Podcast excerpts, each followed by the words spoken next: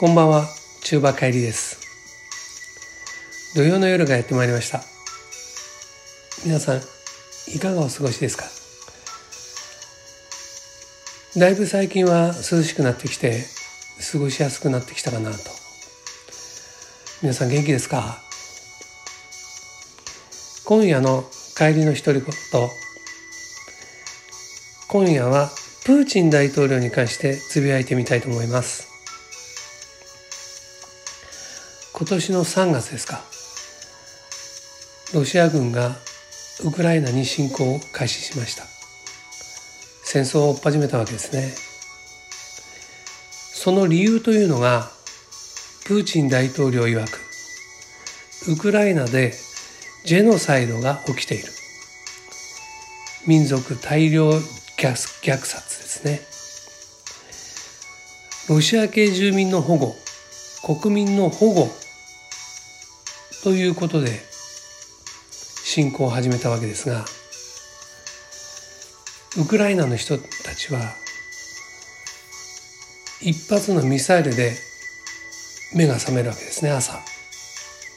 突然のロシア軍の侵攻これによって平和な毎日が破壊され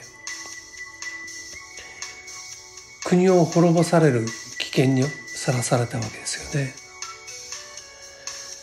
これに対してウクライナはウクライナ軍はロシア軍に抵抗するわけです。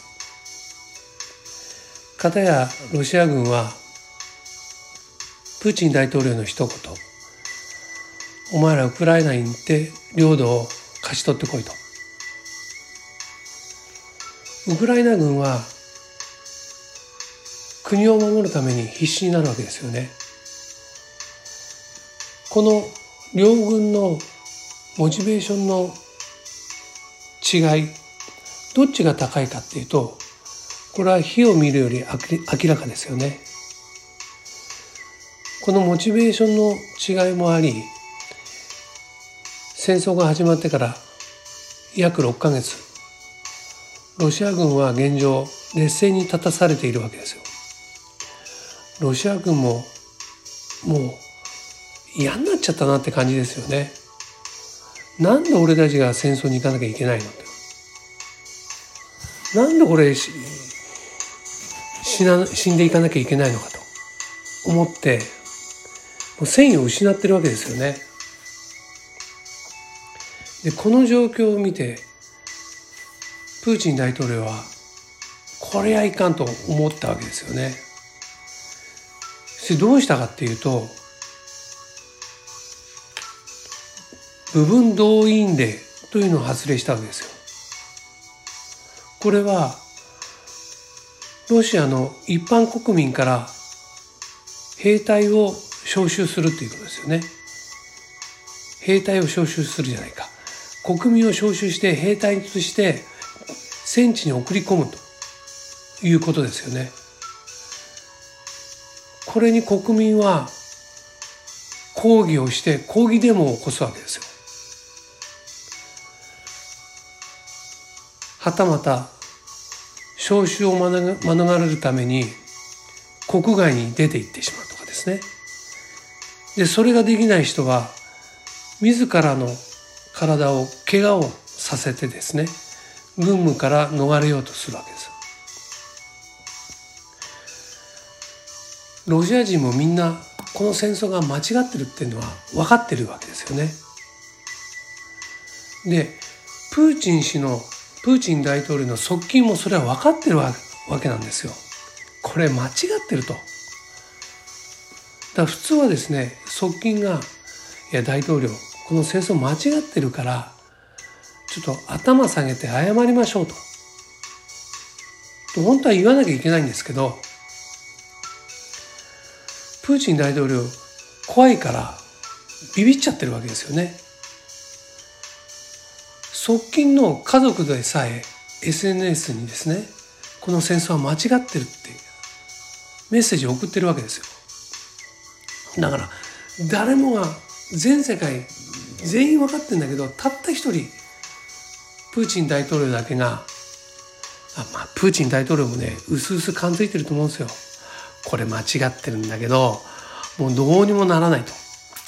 この、俺が振り上げたげんこつを下ろすところがないんだよ、もう。ね。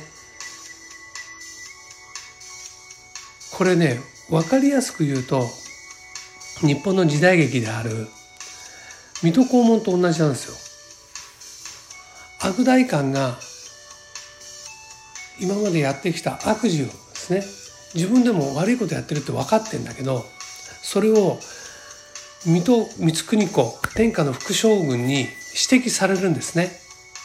で素直に謝謝ればいいのにそれができないがために自分の家来にですね天下の副将軍水戸光圀公に向かって切ってしまえやっちまえって言うわけですよ。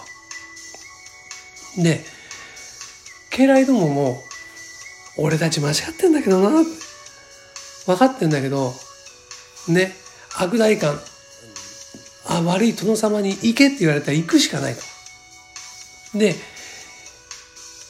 時代劇では角さん助さんの活躍によって成敗されてめでたしめでたしで終わるんですが現実はそううまくいかないんですよね。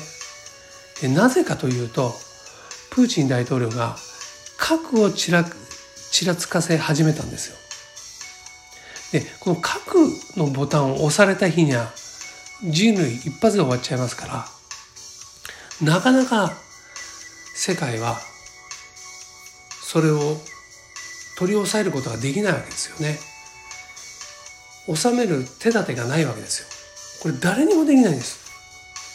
だけど僕は見つけましたたった一人それを収めることができる人物がいるんですよ。その人の名はデューク東郷コードネームゴルゴ13です。彼ならきっとやってくれるはずです。ということでお便りに行きたいと思います。まずは、別人クラブさんよりいただきました。毎回ありがとうございます。今回のお便りは、宝冠八公の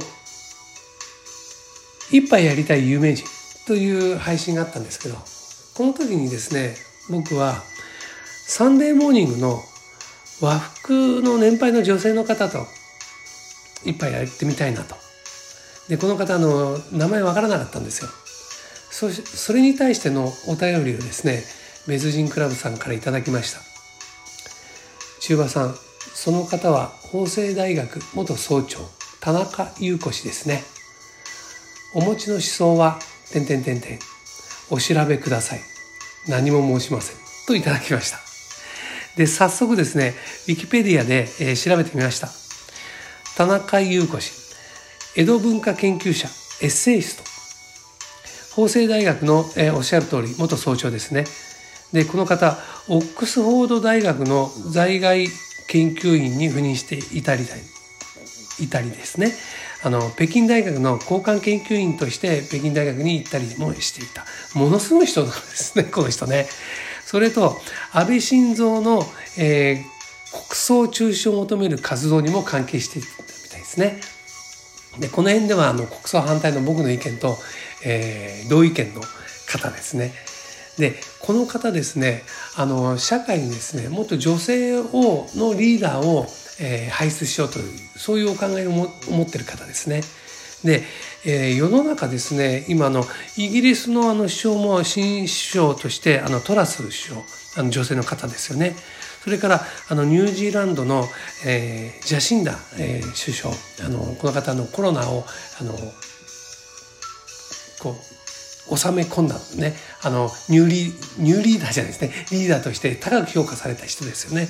それとあの9月25日もうすぐですよねあのイタリア大統領選がありまして、えー、そこでもあのジョルジャ・メローニ氏というあの女性の大統領が選出されるんじゃないかっていうこう話題になってますよね。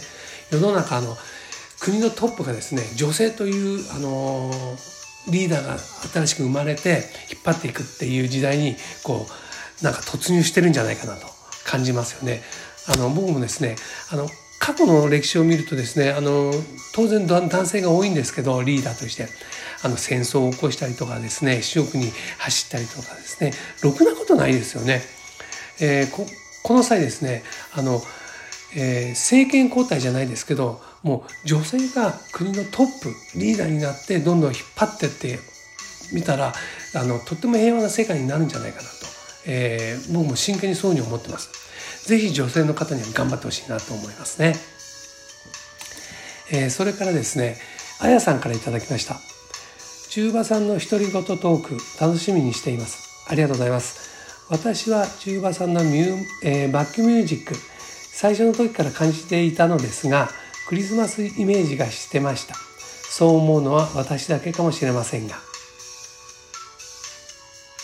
この曲ですよね、えー、なんかほのぼのとしてますよね、えー、いつもの八号さんのトークの時と中馬さんだけのトーク全然違いますね。中馬さんお一人だとふんわりした感じが素敵だと思います。ありがとうございます。これからも八甲さんの時とはまた一味違ったトーク楽しみにしています。そうですね。えー、また、えー、八甲さんと違った感じでやっていけたらなと思ってます。えー、帰りの独り言 CM キャスティングのプライスレスの提供でお送りしました。えー、また来週も、えー、よかったら聞いてください。じゃあ皆さん元気で。さよなら。